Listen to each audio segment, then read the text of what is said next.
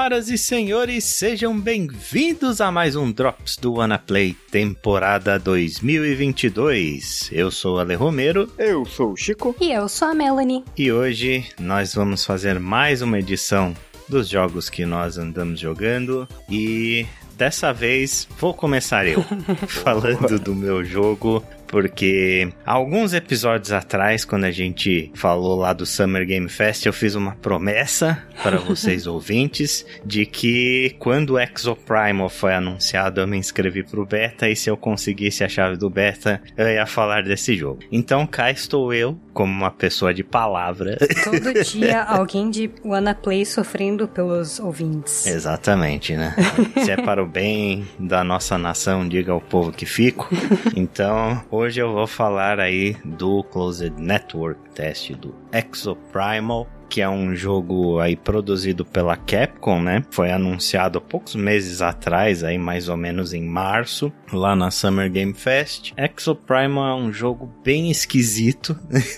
o que chamou a atenção dele foi aquela chuva de dinossauros e tornados de dinossauros e coisas do gênero. E a galera achando que era Dino Crisis, aí depois a cara de decepção nas pessoas do outro lado da tela foi impagável quando souberam que não tinha nada a ver, que seria um jogo multiplayer né, uma IP totalmente nova da Capcom. Então, do que, que se trata Exoprimal, né? Para quem não entendeu que desgraça esse jogo é até hoje, ele é um jogo PvE-VP. Ele tem elementos de PvE e tem elementos de PvP misturados. Eu acho que a melhor definição que eu posso dar para esse jogo, para o bem ou para o mal, é que ele é uma mistura de Overwatch com Anthem.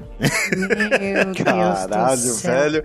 Ele não só veio para destruir o sonho de todas as pessoas que estavam esperando o Dino Crisis, né? Ele tem que destruir, cuspir em cima, sambar no cadáver. Uhum é bem isso mesmo.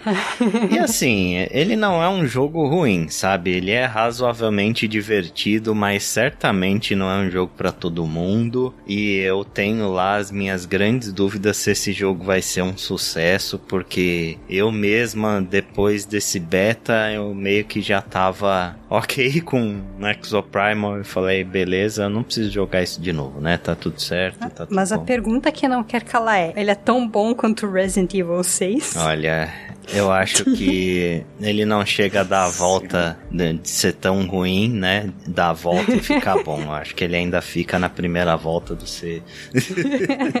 Mas, né, como que o jogo funciona? Qual que é a premissa do Exoprimal, basicamente? Ah, o plot é um... Não explicava tanto no beta, mas é um mundo pós-apocalíptico, onde existem uns portais interdimensionais que estão teleportando dinossauros para era atual barra futurista onde o jogo se passa, né? E aí uma grande corporação lá desenvolveu exosuits para combater esses dinossauros teoricamente, né? E deixar a, a população a salvo. O jogo, ele são dois times de cinco jogadores e cada um meio que representa um papel. Esses dois times vão jogar um contra o outro, fazendo coisas de PVE no meio do caminho. O jogo ele tem os papéis de Overwatch mesmo, sabe? Tem o DPS, tem o tanque e tem o healer. Nesse beta, o jogo disponibilizou três DPS, um tanque e um healer. O primeiro DPS é uma exosuit lá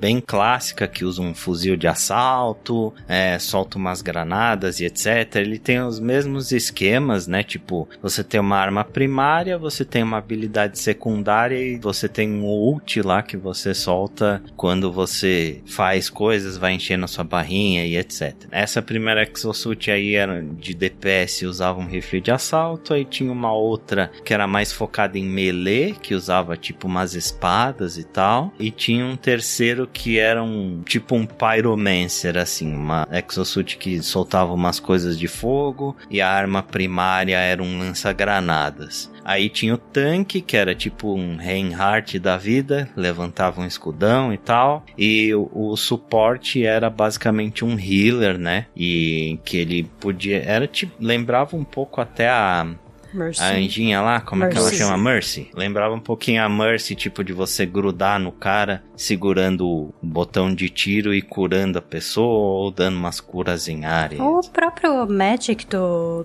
Team Fortress 2, né? É, isso. Overwatch e Team Fortress, né? A gente sabe. É aquela. É, tá pau a pau. Tá pau a pau. Mas aí cada um desempenhava o seu papel. No meio das atividades você podia trocar de exosuit, né? Você pode trocar de exosuit e tal. É, para adaptar a sua estratégia melhor o que tá acontecendo. E aí, durante esse combate entre as duas equipes, fica tipo uma AI um computador falando coisas para você sobre os objetivos do que você tem que fazer e ele vai falando qual dos times está ganhando e é uma coisa bem claustrofóbica, sabe? Eu acho que é meio esse intuito mesmo porque você vê que a, AI é meio evil e que ela tá fazendo aquilo tipo para coletar dados e mandando vocês se matarem e tipo ela fala quem ganhar vai ter o, o direito de sobreviver e é isso aí, sabe? É, dá para perceber que o plot do jogo meio que vai girar em torno disso. E as atividades elas vão variando de coisas para coisas, assim. Tipo, tem um. Você chegar numa área e destruir hordas de dinossauros, tem umas outras que é carregar um payload, bem naquele esquema do Overwatch. É, tem outras que você tem que é, montar barreiras e segurar umas hordas bem grandes de dinossauros e tal. E os objetivos eles variam de partida para partida, especialmente no final tem coisas diferentes que podem acontecer. Uma delas, inclusive, é um time enfrentar o outro. Aí o jogo basicamente vira PVP mesmo. Ele libera o PVP porque durante grande parte, né, os dois times estão em áreas diferentes fazendo a mesma coisa. Você não tem tem contato com o time adversário. A única coisa que ele faz é tipo uma mecânica de comeback, que é te dar uma montaria que você pilota e, tipo, aparece um portal que te joga no meio do time adversário. Então, às vezes, ele te dá um T-Rex, às vezes, ele te dá um Triceratops, sabe? E ele te teleporta no meio do campo do adversário para atrapalhar os caras no que eles estão fazendo. E é um pouco de quebra na jogabilidade porque você controla o dinossauro e, é, e até que é uma experiência legal. Tem outras coisas que podem acontecer também, tipo, teve algumas partidas onde, tipo, Tipo, o computador falou que o desempenho das duas equipes foi excepcional e etc. E ele transportou os dois times para lutarem junto contra um boss gigante, assim, tipo uma raid, sabe? Que era um que eles chamam de Neo T-Rex. Tem essas coisas também. Não existem só os dinossauros normais, existem dinossauros que são aumentados tecnologicamente, barra com mutações e etc. Mas daí nesse caso, nesse modo, o dano que você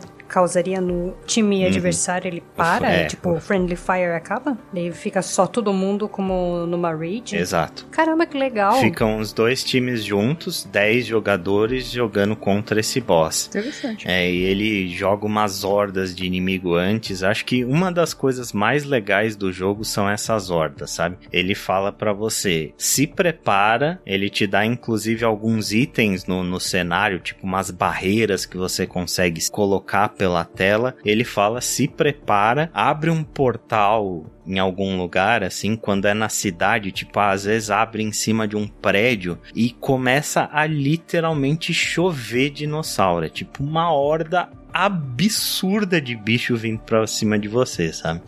é, o cenário da cidade é até legal, porque às vezes eles aparecem em cima do prédio, e eles vão descendo pelo prédio e você vê aquela horda gigantesca, meio World War Z, sabe?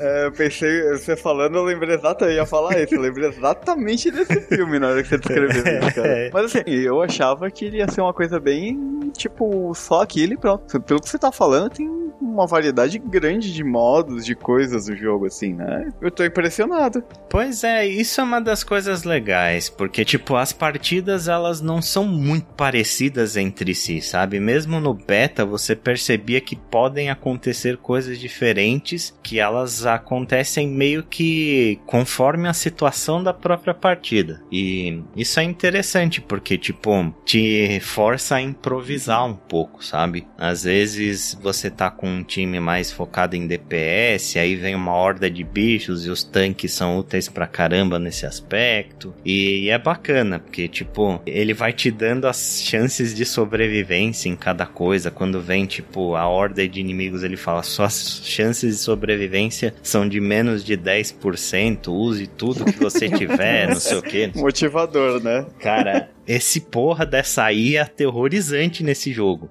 ele não para de falar, ele vai te causando uma certa ansiedade mesmo, sabe? É muito doido. E tipo, no final da partida, se você perde, ele abre um portal em cima de você, vem um monte de Velociraptor e te devora vivo, assim. É uma coisa muito louca. O jogo ele força papéis em você, tipo, você tem necessariamente que ter uma party com uma pessoa de cada tipo de especialidade, ou pode ser os três EPS, ou sei lá, dois tanques e um healer? Então, não, é, são cinco jogadores, tá? Não sei se eu cheguei a falar, mas hum. as equipes são cinco contra cinco. Mas não, não existem. Ah, então sempre no final de contas cada um tem que ir com uma coisa. Não, é que o beta ele disponibilizou três DPS, um tanque e um healer né? Então, tipo, eu imagino que essa vai ser meio que a composição do jogo. Ele não liberou todas as exosuits, tipo, tem uma cutscene no começo do beta em que mostra outras exosuits que não tinha ali para escolher, então vão ter mais opções, sabe? E eu acho que provavelmente vai ser uma coisa meio Overwatch que eles vão ir lançando coisas novas com o tempo e etc. Até para manter né, a longevidade do jogo, isso tem sido cada vez mais comum. Exato, é. Live service, né? Mas o beta deixa você escolher, por exemplo, digamos que o Chico quer ir de healer e você quer ir de healer, os dois podem uhum. ir mesmo assim? Podem, não, não existe restrição de papel. Ah, tá. Então dá pra repetir personagem. Tipo, se eu pego o DPS de fuzil de assalto, os outros quatro podem pegar o mesmo exosuit. Nossa, é tipo o time feito inteiro de Genji. É, exato. que pesadelo. Não existe restrição de coisas não, e você pode trocar no meio da batalha. Só é um pouco ah, tá. lento tá. para fazer isso, porque você tem que sair da exosuit que você tá usando. É aí você fica peladão lá no meio. Não pelado de roupa, mas você fica seu maninho, fica lá no meio da galera e você é extremamente frágil. Quase um Titanfall. É, é meio Titanfall mesmo, assim, esse aspecto. E aí você entra na outra exosuit e aí você tem os poderes e tal. Em termos de balanceamento, eu não sei, sabe? Eu achei um pouco meio desbalanceado demais. Obviamente ainda era só um teste de, de network, né? Uhum. Pra ver netcode, essas coisas e tal que a Capcom tava promovendo. Então, com certeza, com as outras exosuits e com o feedback da galera, eles vão fazer ajustes de balanceamento. Mas o, o DPS do rifle de assalto e Especialmente o tanque, cara. O tanque é muito forte, puta que pariu. Em momentos que rolava PVP, o tanque arrebentava todo mundo. Ah, cara, é, mas é coisa que provavelmente eles estão aproveitando para testar para, né, para arrumar na versão final do jogo. Exato, exato, é. É assim, como eu tô descrevendo aqui, dá para ver claramente que não é um jogo para todo mundo, sabe? Para gostar desse jogo, você tem que gostar de PVE e de PVP, porque as coisas são meio aleatórias, pode acontecer um ou outro. Eu acho que pode se tornar meio monótono com o tempo, porque não sei como é que vai ser a estrutura desse jogo, se vai ter tipo um modo ranqueado alguma coisa assim, se ele vai ser focado no competitivo ou se ele vai ser uma coisa mais de história. Não tinha nada de história, né? Era só esse modo de time contra time aí no beta. Então nem sei se esse jogo vai ter uma campanha no final. Mas assim, é uma pergunta, você que jogou, é, você acha que tipo hoje a gente tem uma porrada de jogo nesse estilo. Soltar um jogo, pelo que você falou, por mais que ele tenha os modos diferentes, ele me parece ser muito, de certa forma, mais do mesmo do que já existe tem uma dezena aí hoje bem populares. Você acha que tem espaço? Você acha que os caras conseguem, tipo, é bom o suficiente, é diferente o suficiente, esses modos, tudo que você viu, para conseguir um espaço no mercado? Porque o jogo as a service, né, não sobrevive só com as vendas iniciais, normalmente, né? É, cara, eu sinceramente não acho que tem espaço, sabe? Porque ele é muito específico, assim, ele é muito diferente. Não é um jogo que a apela para um grande público, sabe? Ele tenta inovar em algumas coisas e tal, mas tipo, se ele for, aliás, se ele for não, né? Porque a Capcom já falou que ele não vai ser um jogo free to play. Ele vai ser um jogo full price. Então, assim, sendo um jogo full price, eu não vejo muita gente gastando dinheiro nesse jogo, assim, para comprar e, e que queira levar esse jogo a sério. Se ele fosse free to play, eu diria que até tinha uma chance de, de angariar uma galera no começo e depois o pessoal acabar gostando e, e se empenhar. Aí complica sabe? mais, né? Porque um jogo desse esse full price, sendo que a gente já tem um monte de jogo exatamente nesse estilo que é gratuito, né? Que é free to play, complicado. É, inclusive o próprio Overwatch 2, né? O modo é, PVP normal vai ser free to play. O Overwatch, né? O Overwatch é a atualização de é, Overwatch. É, exato. o Overwatch 2, que é basicamente o Overwatch 1. Mas, tipo, a parte PVP do Overwatch, ele vai ser free to play. É, mesmo o Overwatch 2 tá lutando para conseguir se manter relevante, né? Que ele já fez tantas uhum. reformulações e ainda assim ele não consegue angariar o interesse do público que até antes era muito fã de Overwatch e agora parece que os ânimos esfriaram e agora tem esse Exoprime que parece essencialmente um compilado de tudo que já foi feito em termos de PvE e PvP. É, e aí não se esqueçamos do principal jogo nesse aspecto hoje em dia que é o Valorant, né? Que é um sucesso sucesso absurdo uhum. e o Overwatch tá penando bastante para concorrer com ele. E o Exoprimal, assim, eu sinceramente não vejo grande futuro para esse jogo. Não é um jogo que me fez ter vontade de comprar. E a pessoa que está falando isso é a pessoa que comprou Anthem no lançamento,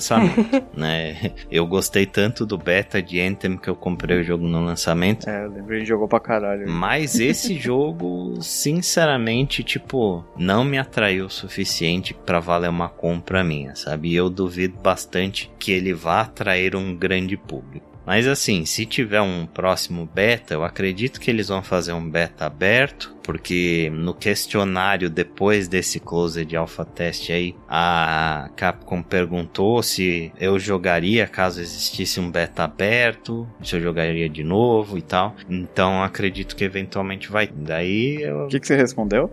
É, respondi que sim. Beta aberto, beta joga. De graça tem injeção na Agora, testa. eles perguntaram se eu fiquei com vontade de comprar o jogo, aí eu não fui obrigado a dizer que eu não fiquei, não. Mas se você tem interesse, ele vai sair aí eventualmente para todas as plataformas da geração atual e da geração passada: PS5, PS4, Xbox Series, Xbox One, PC. Escolha aí a sua plataforma e teste num eventual beta para ver se é um jogo que te agrada. Mas eu não, não vejo grandes esperanças aí não para Exoprimal no futuro.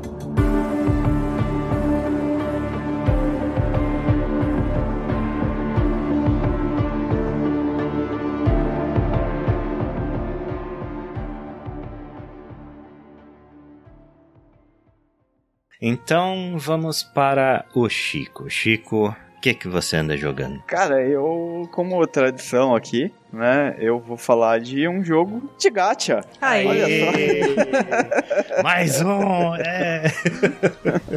Vamos mudar o nome do Unaplay pra Gacha, Gacha Play. Play. é, cara, assim, eu tenho jogado algumas outras coisas, né? Inclusive o jogo que você já falou no episódio anterior. Mas eu tenho jogado também, assim, no tempo livre e tal. Um joguinho que já faz um tempo que eu tô jogando, que é o Disney Mirrorverse. Ele é um gacha de, da Disney. Assim, você tem 70 e agora acho que atualmente tá com 75 ou 77 personagens de tudo que é franquia, assim, tirando Avengers, né? Da Disney, né? Então você tem o Aladdin, você tem o Sully do Monstros S.A., você tem o Capitão Gancho. É mais focado na Disney Roots, né? Não das empresas que a Disney tem. É, Disney Roots. Você tem o Mickey, você tem a Minnie, que é extremamente apelona, né? Um dos personagens mais fortes do bagulho. Você tem o Buzz Lightyear, por exemplo, e tipo, por aí vai, cara. É uma porrada, né? E basicamente o jogo, só um ponto importante, ele é desenvolvido pela Kanban. Essa Kanban, ela é uma empresa basicamente especializada em fazer esse estilo de jogo né? Eles fizeram aquele Marvel Contest of Champions e Transformer Forget to Fight, né? Que são jogos que você controla. Esse Marvel Contest of Champions é praticamente um jogo de luta de mobile. Então, tipo, é uma empresa americana, se eu não me engano, né? apesar de o CEO e o CEO ser chinês, né? Mas. e, todos os nomes, quando você vê os founders, os confounders, todos têm sobrenomes chineses. Mas beleza, né? Ela fica em São Francisco, olha só. o jogo em si, você tem um modo história, né? Que é um mundo do espelho, o Mirrorverse, né? Onde tem uns cristais que corromperam o mundo ali. E você controla um grupo de personagens, né? Que vai indo nos mapas, assim, tipo, você vai indo missão em missão para conter, né? E descobrir o que está acontecendo, corrompendo, né? E aí essa corrupção, né, esses cristais, eles criam versões desses mesmos personagens, só que malignas, né? E além dos bichinhos genéricos. Então você vai entrando no mapa e aí ele divide em rounds assim, né? Você vai passando, né, pelo mapa e é só combate o jogo, tá? Ele é, é basicamente um jogo de combate e você controla tipo o seu grupo normalmente são três personagens que você escolhe para montar o grupo e aí você tem personagens que são tanques, você tem personagens de long range, né, de DPS, você tem personagens de ataque melee e você tem personagens de suporte, que normalmente são personagens healers, né? E aí você monta sua party com três, né? E aí normalmente você balanceia esses personagens. E você controla os personagens. Você tem o direcionalzinho, você tem o botão de ataque, você tem o botão de especial de cada um dos três personagens. E você controla um deles, os outros dois ficam no modo automático. E conforme você vai passando essas historinhas, que é, você vai entrando no mapa e evoluindo ali, né? Você vai avançando na história. E além disso, o jogo periodicamente tem eventos especiais novos que contam histórias adicionais ali. Você tem um modo que é um modo masmorra, que é um modo de exploração de um mapa de exploração específico, né? Que vai evoluindo. Você tem a lojinha, né? Vamos chegar na lojinha já, né? No modo gacha, explicando o jogo primeiro, né? E, cara, você vai, tipo, jogando. Você tem um modo. Uma, você tem uma variedade muito grande de modos. A jogabilidade do jogo é bem divertida, é bem gostosa. Só que em determinado ponto ela fica um pouco repetitiva. Porque chega uma hora que acabou assim fazer. Você entra e só vai fazendo as missões automáticas ali para cumprir a meta do dia e ganhar a moeda do jogo ali para conseguir mais cristais, né? Porque você libera cristais para liberar novos personagens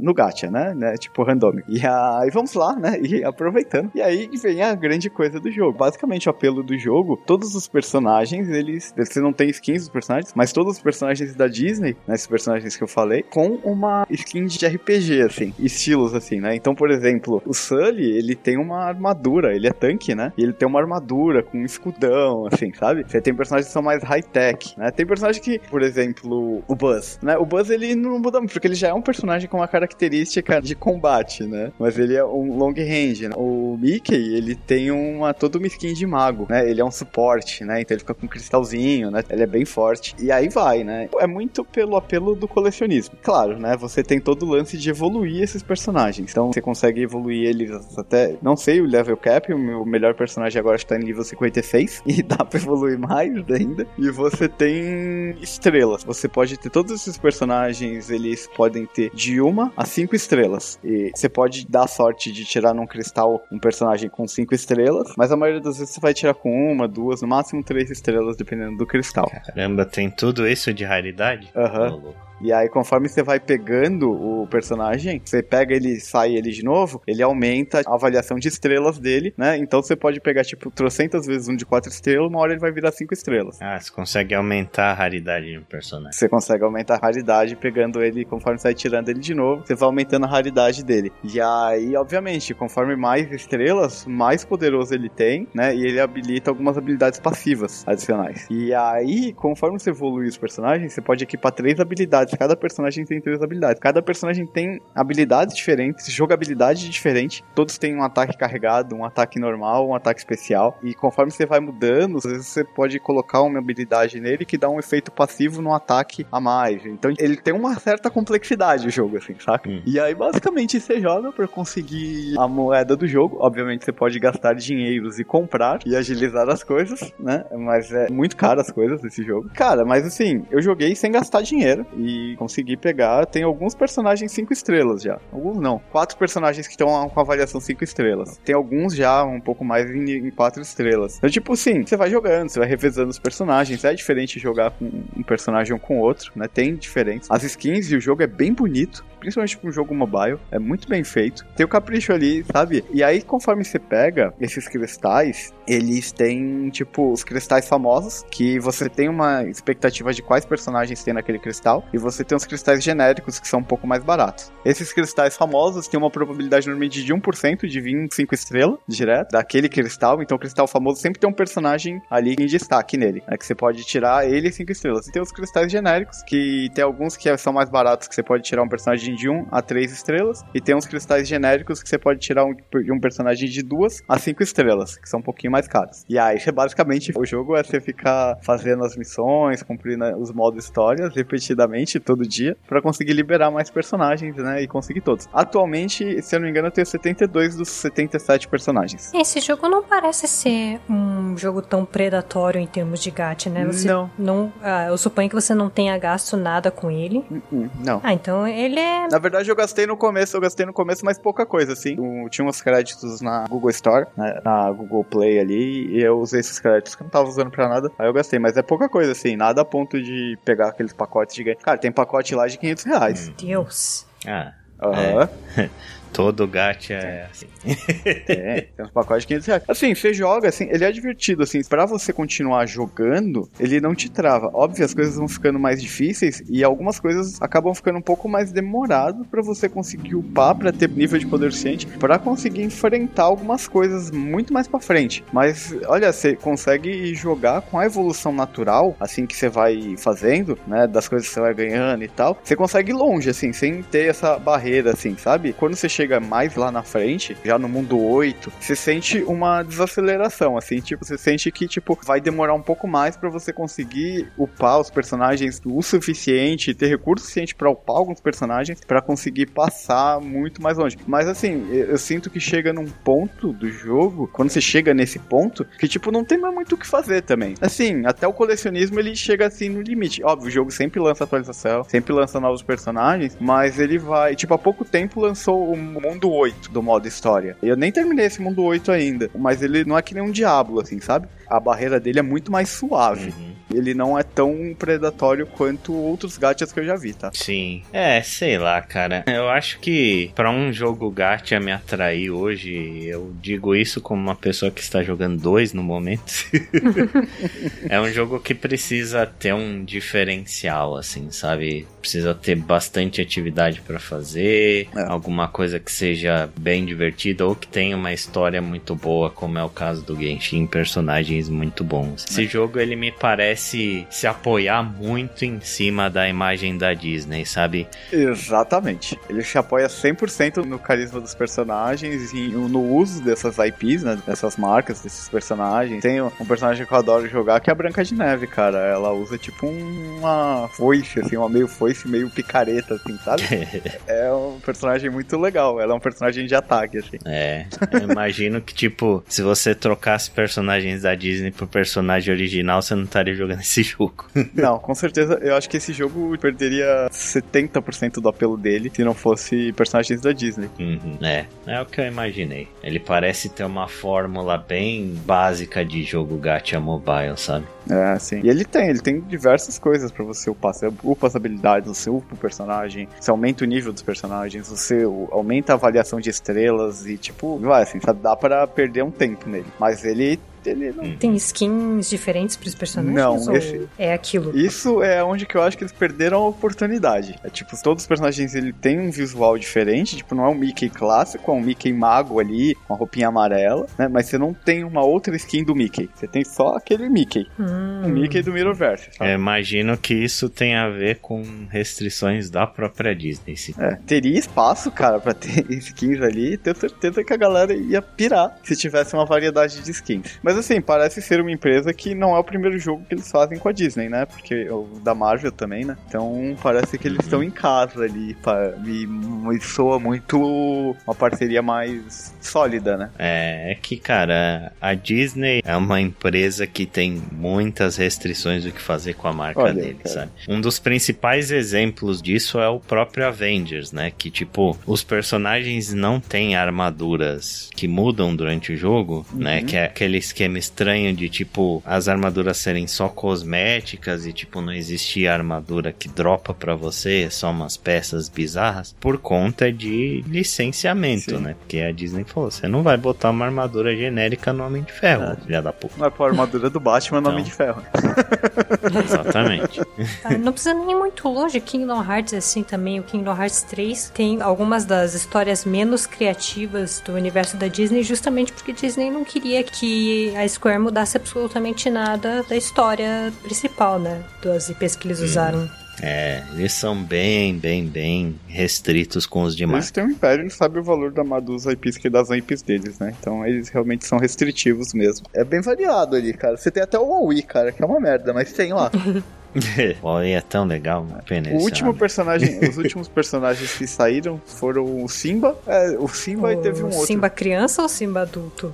O Simba do leão. O Simba o rei leão. Sim, mas o, adulto ou criança? O criança. Já ah. tinha o Scar, aí eles lançaram o. E ah. o legal é que tem tanto vilão quanto herói, né? Uhum. Assim, você tem o Zurg, e você tem o Buzz, você tem o Capitão Gancho, você tem Peter o Aladdin, você tem o Gênio, você tem a, a Bruxa Má, você tem a vilã da Ariel, você tem a Ariel também. E aí na história, né, conforme você joga a história, e aí explica, né, como esses personagens, tem até o Jack Sparrow, né, e aí explica como esses personagens se juntaram ali, né, tem todo o lance do Mirrorverse e tudo mais. Ele é o Final Fantasy Dissidia da Disney. Nossa, esse jogo tem potencial pra durar uns 50 anos. Uhum, cada mundo tem um boss, assim, né? Tem a temática de um personagem tem um boss, né? Então tem o mundo, por exemplo, que o último é a bruxa amada Branca de Neve, né? E a que é da Branca de Neve, e Bela durante todas, né? É a mesma bruxa má, né? Genérica. E aí quando você fecha ali, tem todo um plano que ela tá fazendo, perguntando as cristais. Quando você derrota ela no último, pela história, ela entra pro grupo, né? Mas não necessariamente você ganha ela, né? Esses personagens, mas a história vai evoluindo assim, sabe? É sempre alguém, tipo, tentando controlar o poder dos cristais corrompidos do Mirrorverse e acaba, pum, ah, não deu certo, entra pro grupo. é assim que funciona na vida real. Mas é okay. é isso, gente. Então, Disney Mirrorverse. É. Mais um jogo mobile, mais um jogo gacha. Exatamente okay. disso que precisamos aqui no, no Anaplay. É, é disso que o povo gosta.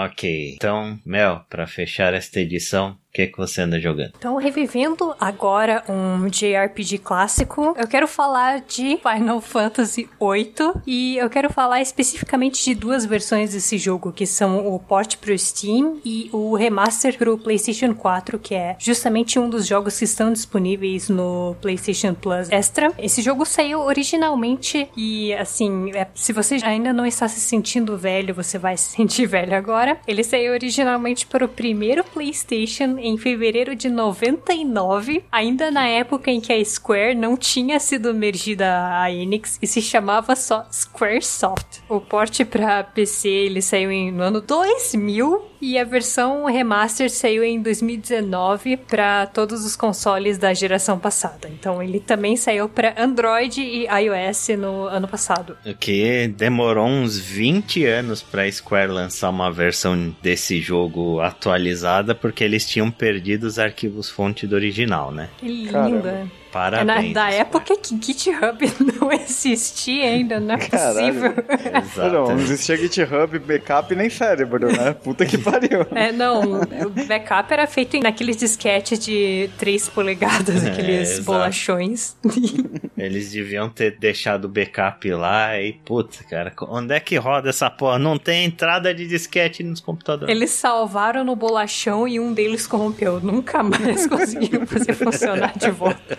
E eu acho que a essa altura do campeonato, todo mundo e suas. Literalmente todo mundo e suas mães já jogaram esse jogo. Mas para quem tava morando numa caverna e não jogou, né? Vou falar muito rapidamente da história. Então, o protagonista é o Squall Leonhardt, que é um cadete de uma escola que forma mercenários. E ele eventualmente é mandado para assassinar uma feiticeira tirana que está controlando o eixo político do mundo. E vários eventos se desenrolam a partir daí. O sistema de batalha é baseado no clássico sistema em turnos dos Final Fantasy anteriores, né, com algumas melhorias na maneira como os menus são exibidos e assim, no que tange o port e o remaster, eu vou dizer que eu não estou impressionada. É, começando pelo port do Steam, né? Ele tem o mesmo problema que os ports antigos da série Dynasty Warriors para PC, os Dynasty Warriors da Koei Tecmo, no caso, é no sentido de que ele parece que foi feito de qualquer jeito. Ele é um jogo muito da Miris não fez mais que obrigação, sabe? Ele é essencialmente uma versão do jogo de PlayStation 1 que roda no PC e é isso. Eu não duvido nada que emuladores já tenham feito um trabalho melhor que isso. Não remaster, você tá falando. Esse é o primeiro porte, não remaster. Hum. E o jogo, cara, o jogo ele não reconhece se você tá usando teclado ou controle, o que é estranho, porque o porte pra Steam é de 2013 e, sei lá, talvez ele tenha pego as configurações do porte para PC de 2000, né? Mas se for esse o caso, não tem justificativa para ele custar o que ele custa, sabe? Que decisão mais preguiçosa simplesmente pegar um porte de 20 anos atrás, jogar no Steam do jeito que tá e cobrar o que ele cobra. No momento em que a gente está gravando isso, ele está a 20 reais no Steam e a versão remaster está a 60 reais. Assim, para um porte que não inclui nenhuma melhora no áudio, eu não sei se vale a pena. Eu mencionei o áudio especificamente porque parece que tem um pack não oficial que você pode instalar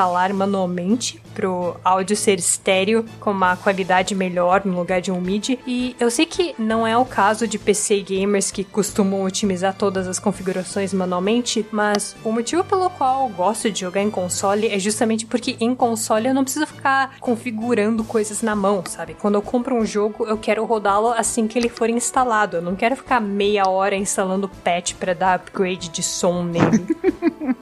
Pô, que gamer é você? Gamer, tem que ser gamer raiz, instalar mod. É, tem que. É, tipo, as primeiras 5 horas de jogo não são jogo, são você instalando o mod e configurando, né? É tipo Skyrim. Skyrim você baixa ele, aí você vai na loja e procura os mods, vai na internet, baixa os mods, coloca os seus 132 mods, e aí sim você vai jogar Skyrim, cara. É, a primeira coisa que você faz no Skyrim pra testar é subir numa montanha e jogar 150 rodas de queijo, né? da montanha pra ver ela rolando abaixo. É como jogar, bom. Como jogar Skyrim sem as armas do Senhor dos Anéis, sem as magias Enhanced, sem água Enhanced, sem o ar Enhanced, sem tudo Enhanced. É, inclusive o que eu ouvi falar é que Skyrim é praticamente injogável no PC sem mod, o que é muito engraçado, mas é. assim, PC Game, né? PC Game Race, aproveitar que o Proton não tá aqui para defender.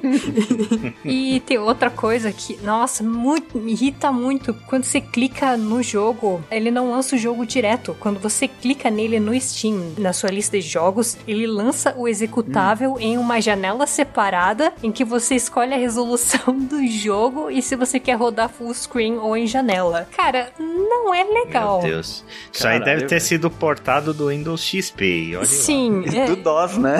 Do DOS.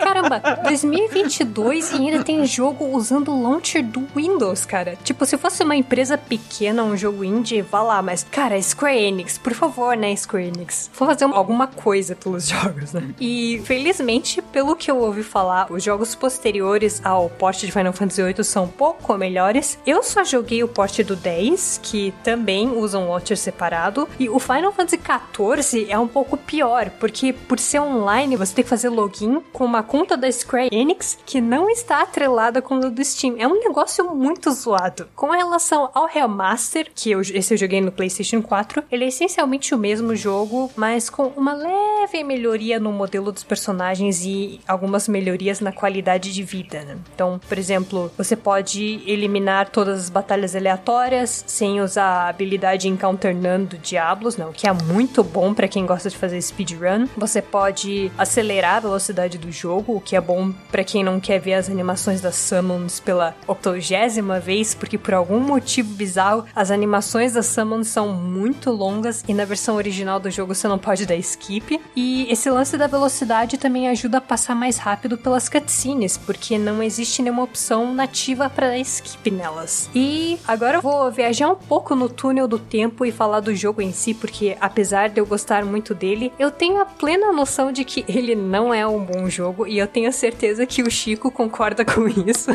A Mel falou que ela só falaria desse jogo se o Chico tivesse aqui. É, exatamente. Não, e é, é justamente por isso. Eu quero perguntar. Você quer a minha opinião sobre esse jogo? Sim, eu quero a sua opinião a respeito desse jogo. Pra mim, ele é um dos piores Final Fantasy. É, eu não discordo. pra mim, ele, tipo assim, eu acho 13 melhor. Meu Deus, Chico, que... também não, né? Não vamos vacalhar. Não, a história dele é muito ruim. Ele, a história do 13 não é melhor que a do 8. É melhor, sim. A história nem a é palma, nem fudendo. A história desse daí, ele parece Maria do Bairro. Pelo amor de Deus, parece que você tá assistindo uma novela não, mexicana. Nossa, que absurdo, Chico. Que absurdo. Sim, sim. A única coisa legal que tem nesse Final Fantasy é você sair logo no começo e tentar matar um Tiranossauro Rex. Logo de cara. O jogo de carta é legal também, vai. O jogo de carta. Nossa, achei que você ia falar do jogo de carta. Ah, o jogo de carta eu joguei. É, Final Fantasy né? sempre tem essas coisinhas o sides, Triple assim, Triad, muito né? legais, né? Mas assim, eu acho ele muito fraco. Eu acho que, tipo assim, você pega um jogo que nem o Final Fantasy VII, que veio antes, tipo, você tinha uma expectativa muito alta de um Final Fantasy VIII. E eu acho que ele não chega nem perto uhum. de entregar a expectativa do que é. o Final Fantasy VII entregou, entendeu? Eu acho que esse é muito porém também. O contexto dele, né, que ele veio depois. Eu acho que se fosse o contrário, ele tivesse vindo antes, uhum. do Final, se fosse ele fosse o 7 e o 7 fosse o 8, talvez ele não fosse tão chutado, né? Eu acho que não precisa nem ir muito longe, Chico. O próprio Final Fantasy VI é Sim. muito superior ao 8 em termos de história. Não, o Final Fantasy VI tem uma história animal. O 6, o 6 é incrível. O tem uma história absurda. Embora eu tenha que dizer que eu não, não cheguei muito longe no 6, o 6 eu joguei até o Opera House e daí eu parei, porque eu essencialmente estava querendo jogar o 6 pela cena do Opera House, que até hoje é uma das cenas mais icônicas da história dos JRPGs, não, né? É. Mas é. Mas agora, dizer que a história do 13 é melhor que a do 8 é vandalismo. Não, não. A história do 13, quando você pega, é bem legal. Eu, eu acho a história do 13 legal. Eu gosto da história do 13. Nossa, eu odeio a história do 13. Eu mas eu odeio, assim, com um poder incrível. Eu não gosto do 13 por outras coisas. E eu gosto da protagonista. Eu acho a Lightning muito foda. Eu gostava muito da Lightning no começo, mas depois eu senti que ela meio que virou, sabe, a protagonista do Underworld. Ela tem, eu tenho até o action figure dela. Eu acho a Lightning muito a esposa do diretor e é isso que me incomoda nela, sabe?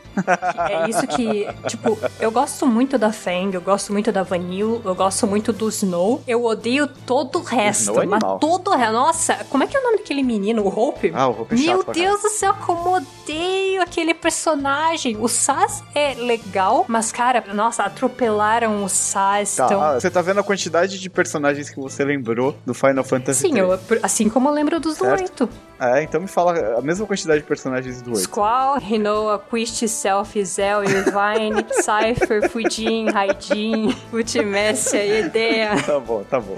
Cid, o Headmaster Cid, que é o grande clone do Robin Williams. Pô, ela acabou de jogar o jogo, ela tá falando dele aqui, você acha que ela não lembra? É... Não, mas não é só por isso que eu também vejo bastante speedrun do Final Fantasy VIII, e até vou entrar nisso agora, já que a gente tá falando nisso. Então, um pouco do meu background com o Final Fantasy VIII. Quando eu joguei o Final Fantasy VIII pela primeira vez, eu tinha, tipo, 14 anos. E acho que é isso que me pegou. Eu nunca tinha jogado um JRPG na vida. Ou seja, o Final Fantasy VIII foi não só o meu primeiro Final Fantasy, como também o meu primeiro JRPG. E eu provavelmente estava na faixa etária que é o público-alvo desse jogo, né? Então, não só isso, eu acho que Final Fantasy VIII, ele tem uma das aberturas de jogo mais icônicas da série, né? É, lógico. Aquela cena da praia.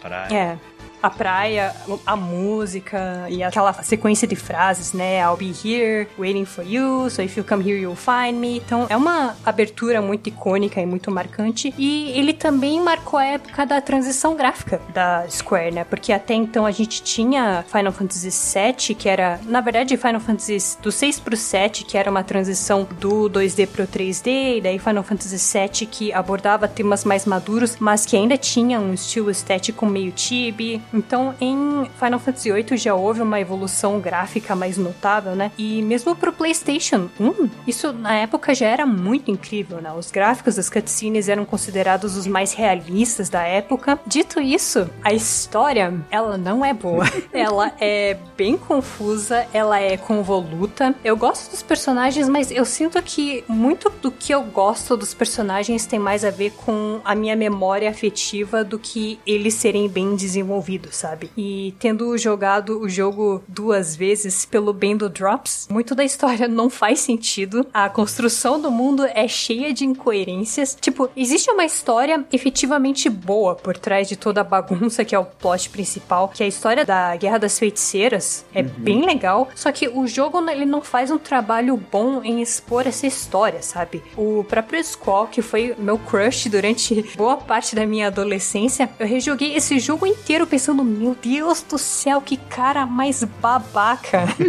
tipo, ele é o personagem que me fez pensar que quando eu era adolescente eu não tinha nenhum amor próprio. O mais legal é pensar hoje em dia que o Cloud é um personagem muito menos babaca que o Squall, né? É, mas assim, Pensando até em termos comparativos com o Cloud e com o Squall, eles são muito o protagonista típico do Nomura, né? Aquele cara que é dark e que tem aquele complexo do ouriça, né? Que não quer se aproximar dos outros porque ele tem medo de se ferir, mas ele tem um bom coração. É algo que o Nomura queria muito colocar no Noctis do Final Fantasy XV e alguém salvou o Noctis disso. Graças a todos os deuses. Mas com relação ao sistema de batalha, ele pode ser bom se você souber como extrapolar o sistema de junction. E nesse ponto eu tenho que concordar com o Chico que Final Fantasy XIII faz um trabalho melhor no sistema de batalha, né? Embora sim. muita gente não ache. Não, sim, o sistema de combate do 13. É que assim, é, o sistema de combate do 13, que ele praticamente ele é um turning point, né? Uhum. E foi o que deu um caminho para os Final Fantasy que a gente tem hoje. Uhum. É, ele foi ali que começou essa mudança do estilo estilo que a gente que todo mundo gostou no 15 e tudo mais, todo mundo torcendo genérico, né? Tem um monte de gente que não então. gostou tanto. Mas. Eu acho que o. É, é, por isso que eu me corrigi. por isso que eu me corrigi. 7 Remake, ó, é. ele chegou num ponto legal desse sistema que começou no 13. Sim. Mas o 15 ainda Sim. deixar muito a desejar. Não começou nem no 13, foi no 10, né? Porque muito do sistema de batalha do 13 você vê que é derivação do 10, sobretudo aquele sistema de evolução por grid. É, mas uh, eu digo mais aquele lance da liberdade que você tem ali e tudo mais, né? No 10 você ainda não tem é. tanto aquilo, né? Mas. O 10 ainda é sistema de turno, né? É, ainda é mais. É, ainda é, não, não que o 13 não seja, mas eu acho que a maior crítica que as pessoas têm com o sistema do 13 é que você não controla as ações individuais dos personagens, né? Você essencialmente no 13 você controla um personagem e você pode ou não deixar os comandos em automático, mas acho que quem não gostou do sistema de batalha do 13 eh, talvez não tenha entendido que o foco não é esse, né? Não é você escolher os comandos individualmente, é você saber trocar os paradigmas. Sim. Esse é o grande trunfo do sistema de batalha do 13 e o que torna ele tão bom, que é você saber quando usar os paradigmas, quais combinações de paradigmas usar, justamente para você combater os inimigos e não deixar que eles tenham uma ação, um turno, é. né, durante as batalhas. Qual que era o que a gente tinha que saber programar para O 12. É o 12, né? Que, o tipo, 12, o bagulho tem praticamente uma linguagem de programação dentro Sim. do jogo. É, e por acaso eu tô jogando o 12 agora, eu quero zerar ele pra falar dele aqui, embora seja um, é um jogo antigo, mas é um jogo cujo sistema de batalha todo mundo fala muito bem. Ok, é bom, é bom, grande é parte bom. das pessoas fale bem, né? Mas é bom. isso é uma coisa interessante da série Final Fantasy que você vê, vou dizer a partir do 10, que cada jogo que vem em seguida é uma evolução do jogo anterior em termos de sistema de combate, né? Uhum. Essa é verdade, né? Nossa própria discussão aqui tá mostrando isso, né? Menos uhum. o Final Fantasy VIII, né? Que é uma regressão. é, no caso, e até vou voltar, poderia estender o lance do sistema de batalha dos Final Fantasy, mas acho que a gente podia gravar um episódio inteiro só falando sobre a evolução dos sistemas de batalha batalha, né? Porque eu até acho interessante como eles se interligam. Mas a questão do sistema do 8, eu sinto que é algo que eu não entendia quando eu era criança, que é esse o ponto que eu queria chegar, né? Essencialmente, no sistema do 8, você precisa extrair as suas suas magias roubando de inimigos durante a batalha, né? Então, eu acho que muita gente passou horas e horas fazendo o grinding das magias para conseguir fazer as junctions, né? E isso uhum. definitivamente foi algo que eu fiz quando eu joguei da primeira vez. Só que dessa vez, o que eu fiz foi usar uma tática que os speedrunners costumam fazer, que é refinar uma carta específica, convertê-la em 120 magias triple, especificamente, depois fazer junction dessa magia e usar os atributos de algumas summons específicas, né? Depois disso, você fica praticamente overpowered até o final do jogo e consegue vencer quase todos os bosses com um ou dois ataques normais. E nisso você consegue praticamente não passar por nenhuma batalha aleatória e zerar o jogo, né? Eu acho que a graça de ter jogado Final Fantasy VIII foi justamente isso, né? Não só o valor nostálgico, mas revisitar o jogo entendendo efetivamente o sistema de Junction e como ele pode ser extrapolado, que é um insight que eu não tinha quando eu joguei da primeira vez, né? Então, quando você joga com uma visão um pouco mais tática e não só spamando summon, né? Ele ganha uma camada de desafio diferente e ver como os speedrunners fazem isso, extrapolam o que é possível de fazer com as ferramentas do jogo é muito interessante. E, de novo, ele não é o melhor dos Final Fantasies, seja em mecânica, seja em história, seja em sistema de batalha, mas ele é um jogo muito próximo ao meu coração. Eu sinto que ele é um jogo muito próximo ao coração de muitas pessoas que tiveram esse Final Fantasy especificamente como o primeiro, né, deles. E ele é tipo Resident Evil 6. Deus do céu! que... Olha, aí você, eu ia até falar que eu ia dar uma exagerada falando de Final Fantasy 8 e tal, mas aí você me compara com Resident Evil 6 e você não se ajuda, meu. Aí, aí, aí, aí, você, aí, aí você perde. Mel, me ajuda a te ajudar, Mel. Eu tava aqui quase convencido. Não, beleza, você tem razão. Não é tão ruim assim, tipo, tal. Tem muita coisa boa no Final Fantasy VIII. Aí não, não é, é que, nem, que nem Resident Evil 6. Ah, é uma merda mesmo. Foda-se. Não, e pior que era exatamente esse meu ponto, né? É a minha comparação. Tipo, Resident Evil 6, que o Ale adora que eu faça comparação com esse jogo. Ah, mas eu compara tudo com Resident Evil 6. A Elden Ring é tipo Resident Evil 6. Então, tipo, eu sou a primeira pessoa a admitir que Resident Evil 6 e Final Fantasy VIII, cara, ele não é um bom jogo, mas ele é um jogo que eu gosto muito com todas as suas pontas soltas, todos os seus defeitos. Eu acho que, assim, em uma nota um pouco mais séria, a trilha sonora do Final Fantasy VIII, ainda, ela é muito boa, ainda é uma das minhas preferidas da série, e eu acho que por um bom tempo o Final Fantasy VIII vai continuar sendo o meu preferido da série. E é isso, cara. Final Fantasy 18 Remaster, adoro, porém não recomendo. Tá no PlayStation Plus Extra, né? Se você nunca jogou, que eu duvido muito, pegue lá, tá de graça. E se você nunca jogou nenhum jogo da série Final Fantasy e quer jogar um Final Fantasy pela história, joga o 6. Ou 7. Ou 7. É, se quiser jogar pelas mecânicas e sistemas, joga o 10. joga o 7 Remake. Joga até o 13, que eles são opções melhores. Ou. Ou seja, não joga Final Fantasy. Depois de tudo isso, recomendo muito 10 barras. É, bom, a gente vai mudar aqui agora uma nota da Mel. A Mel, vamos começar, né? O Mel especificamente vai começar a avaliar os jogos que a gente falar. E aí a Mel vai dar quantos Resident Evil 6 cabem nesse jogo. Isso! Ah, esse jogo é 3 Resident Evil 6. esse jogo não, não. Esse, esse é 2. 2 Resident Evil 6. Esse é, esse é o Final Fantasy 8. é, Meu Deus. Perfeito. Não, agora eu vou começar a avaliar todos os jogos em em função de Resident Evil 6. Adorei, é isso. eu acho genial, eu apoio. Perfeito. Ah, Ai, que horror. meu Deus. ok, ok, ok. Chega. então, então vamos encerrando mais uma edição do Drops. Se, né, você quiser entrar em contato conosco, aí você pode mandar um e-mail para nós no contato arroba Ninguém manda e-mail mais nessa vida, Nem mas nunca custa e-mail. Lembrar, né? É, vai que chega, né? É, vai que chega. E aí a gente está lá nas redes sociais, que essas sim ainda são muito usadas nesse mundo. Então estamos lá no Twitter, no WannaPlayPod. Estamos no Facebook, facebook facebook.com.br onaplaypod e no Instagram, instagram.com.br onaplaypod. Temos também o nosso site, onaplay.com.br, onde você vai encontrar todos os podcasts que a gente fez até hoje, nesses quase 10 anos de estrada aí. Tem tudo arquivadinho, bonitinho lá. É só usar a busca e ser feliz. E daqui a 15 dias a gente se encontra de novo e vamos ficando por aqui. Um abraço para um todo abraço. mundo e até a próxima. Até mais.